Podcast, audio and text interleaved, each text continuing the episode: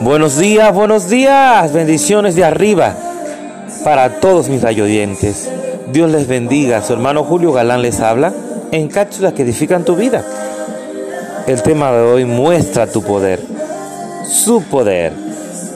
Dice en 2 de Crónicos 21, no habrá para que peleéis vosotros en este caso paraos, estad quietos y ved la salvación de Jehová con vosotros. Es decir, Dios no quiere decir con esto que no nos toca pelear a nosotros, sino a Él por nosotros. Que no estemos quietos y veamos cómo Él nos salva, cómo Él nos, nos bendice. Los israelitas se encontraban en la historia de Josafat, rodeados por un gran ejército y superados grandemente en número.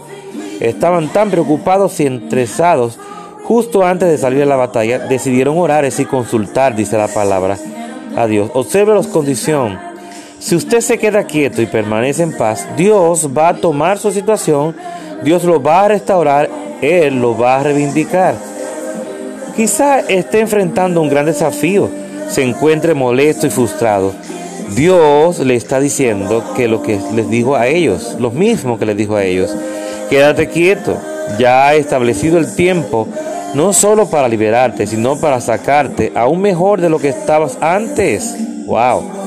Ahora, haga su parte, yo hago mi parte y descanse. Tal vez no entendamos por qué algo se esté demorando tanto, pero a veces Dios retrasa una respuesta a propósito, simplemente a fin de mostrar su poder de una manera mayor. Mayor, aleluya, qué maravillosa, qué maravillosa noticia.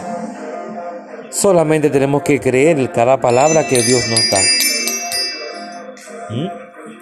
Cada palabra que Dios nos da tenemos que creerla. Si no la creemos nunca vamos a ver nada. No podemos ver el milagro si no creemos en el Dios que supuestamente, ¿verdad? Nuestra mente, nuestro espíritu declaró que iba a hacer el milagro, que pidió el milagro. Entonces, si tú le pides a Dios que haga el milagro, tienes que creerlo. Porque tú le pediste porque tú sabías que Él podía hacerlo. ¿Qué te parece? Así que en este día el Señor quiere que estés quieto. ¿Mm? El Señor quiere que muestre, Él muestra su poder a nuestro favor, pero tenemos que estar tranquilos y confiar en que Él lo hará otra vez. En que Él lo hará otra vez. Vuelvo y repito, creer que Él lo hará otra vez.